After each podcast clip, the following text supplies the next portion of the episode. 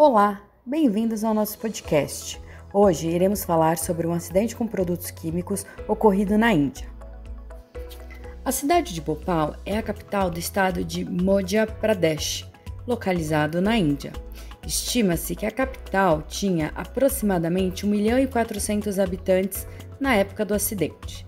Neste cenário, será descrito o pior acidente envolvendo produtos químicos da história. Essa tragédia começa com a empresa norte-americana Union Carbide, criada em 1968.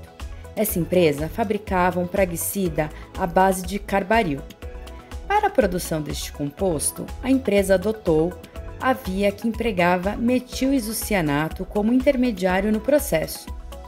A União Carbide não tinha autorização para armazenar este composto a longo prazo. Assim, na madrugada de 2 para 3 de dezembro de 1984, cerca de 41 toneladas de gás metil-isocianato vazou do tanque da fábrica e se dispersou para a atmosfera. Mas como ocorreu esse desastre? Vamos lá.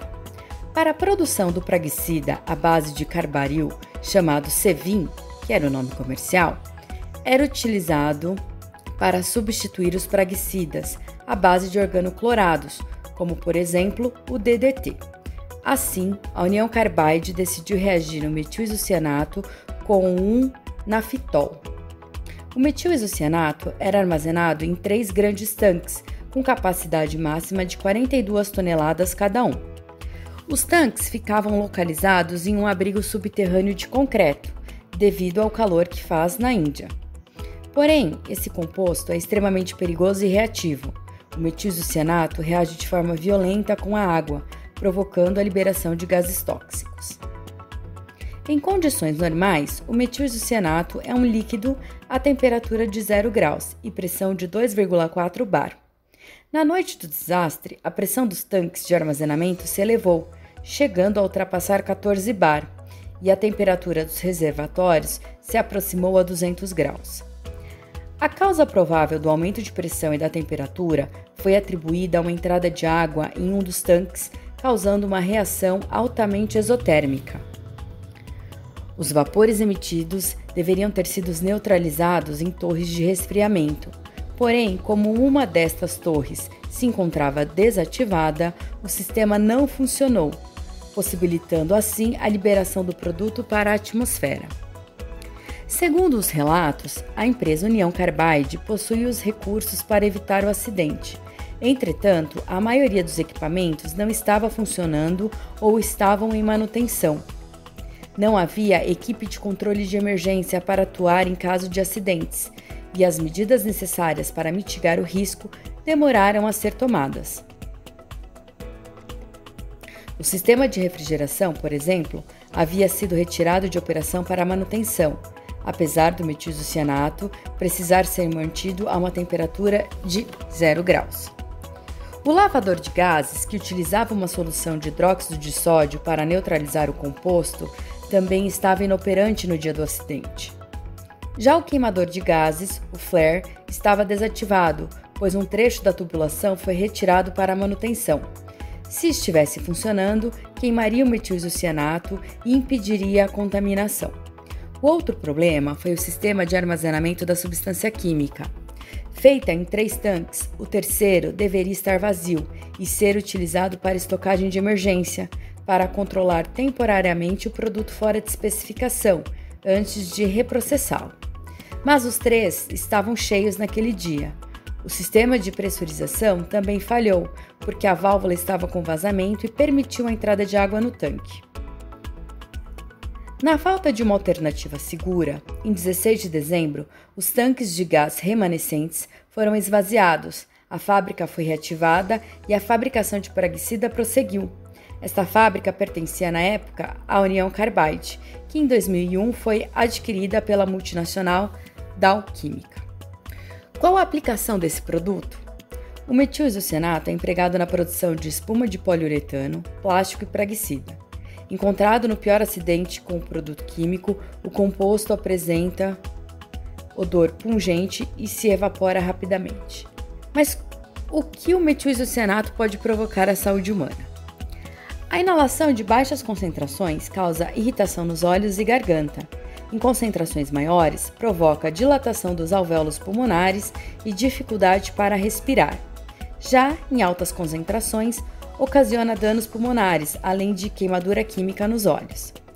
A inalação contínua do composto provoca edema pulmonar, convulsões, parada cardiorrespiratória e morte. Os gases provocam queimadura nos tecidos, como olhos e pulmões, atravessa a corrente sanguínea e danifica praticamente todos os sistemas do nosso corpo. Muitas pessoas morreram dormindo enquanto inalavam o gás. Outras saíram cambaleando de suas casas, com visão embaçada e sentindo sufocamento, e acabaram morrendo na rua. Outras morreram após chegarem aos hospitais e prontos socorros. Os primeiros efeitos agudos dos gases tóxicos no organismo foram vômitos e sensação de queimadura nos olhos, nariz e garganta.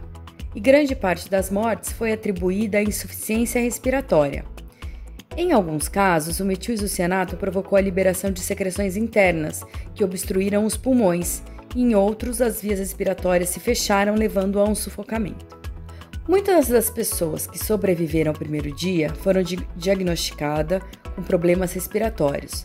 Estudos posteriores com sobreviventes também apontaram sintomas neurológicos, como dores de cabeça, distúrbios do equilíbrio, depressão, fadiga e irritabilidade, além de dano no sistema musculoesquelético, reprodutivo e imunológico. A empresa já havia apresentado outros relatos de acidentes. No início de dezembro de 1981, houve a morte de um trabalhador devido ao manuseio de um composto químico, o fogênio. Em fevereiro de 1982, foram hospitalizados 1.925 trabalhadores devido a vazamentos em tubulações de cloro e ácido clorídrico, e também metilcianato. Em dezembro de 82, ocorreu o vazamento de cloro, que afetou 16 trabalhadores. No acidente do dia 3 de dezembro de 84, a empresa decidiu não alarmar a população sobre o acidente e não acionou as sirenes. As pessoas acordavam no meio da noite com tosse e com os olhos queimando. A Defesa Civil decidiu avisar a população e a instrução foi para que fugissem, porém as pessoas inalaram mais ainda o gás. No dia seguinte ao acidente, estima-se que 2 mil pessoas morreram e mais de 300 mil foram intoxicadas. O acidente tem como número 8 mil pessoas mortas durante as primeiras cinco semanas. 100 mil pessoas ou mais até adquiriram lesões permanentes. E ainda hoje, cerca de 150 mil pessoas sofrem com efeitos devido à exposição ao gás no acidente de 1984. As estimativas variam no número de mortes. O número oficial de mortes imediatas foi de 2.259 pessoas. O governo de Madhya Pradesh confirmou um total de 3.787 mortes relacionadas com a liberação do gás. Uma declaração do governo em 2006 afirmou que o vazamento causou 558.125 feridos incluindo 38.478 ferimentos parciais temporários e aproximadamente 3.900 ferimentos graves e permanentemente incapacitantes. Outros dados estimam que 8 mil pessoas morreram em duas semanas e mais de 8 mil morreram devido a doenças relacionadas à exposição. E quais as consequências do maior acidente com produto químico? Além dos efeitos agudos, o metilisocianato apresenta sequelas genotóxicas e toxicidade à reprodução. Estudo realizado na época do acidente identificou um aumento na taxa de abortos espontâneos nas gestantes que foram expostas ao gás. Inclusive, pesquisas feitas em animais mostraram que o composto provoca efeitos nocivos ao feto. Além disso, análises evidenciaram que mulheres afetadas pelo acidente com produto químico tiveram um aumento de aberrações cromossômicas e também alterações no ciclo menstrual. Segundo um levantamento ocorrido na época, 865 gestantes viviam próximas à empresa. Destas, 43% não deram à luz a bebê vivos. Outro acompanhamento identificou que 23,6% das grávidas tiveram abortos espontâneos, Além disso, a exposição ao gás provocou diminuição do tamanho da placenta, redução do peso fetal, aumento no índice de mortalidade infantil, supressão da lactação e doenças inflamatórias, entre outras. O processo judicial. Em junho de 2010, sete ex-funcionários, incluindo o ex-presidente da União Carbide, foram condenados em Bhopal por causar a morte por negligência e foram sentenciados a dois anos de prisão e uma multa de 2 mil dólares para cada um, que é a punição máxima permitida pela lei indiana. Um oitavo ex-funcionário também foi condenado, mas morreu antes que o julgamento terminasse. E como está Bhopal depois de mais de 35 anos que ocorreu o acidente? O local na antiga fábrica da Union Carbide está abandonado. O governo do estado assumiu o controle da instalação em 1998. Segundo os relatos, nenhum funcionário de primeiro nível da União Carbide foi julgado pelo que aconteceu em Bhopal. Após 35 anos do acidente com o produto, os efeitos à saúde seguem sendo observados na população ainda dessa cidade indiana. Atualmente, mais de 100 mil pessoas sofrem consequências da exposição ao gás e diversas ações contra a empresa permanecem na justiça aguardando julgamento.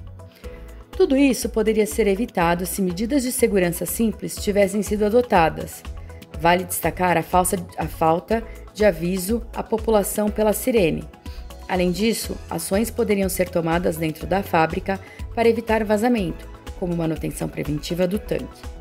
A cidade de Bhopal apresenta elevada incidência de crianças com problemas congênitos e deficiência de crescimento, assim como desenvolvimento de câncer e outras doenças crônicas.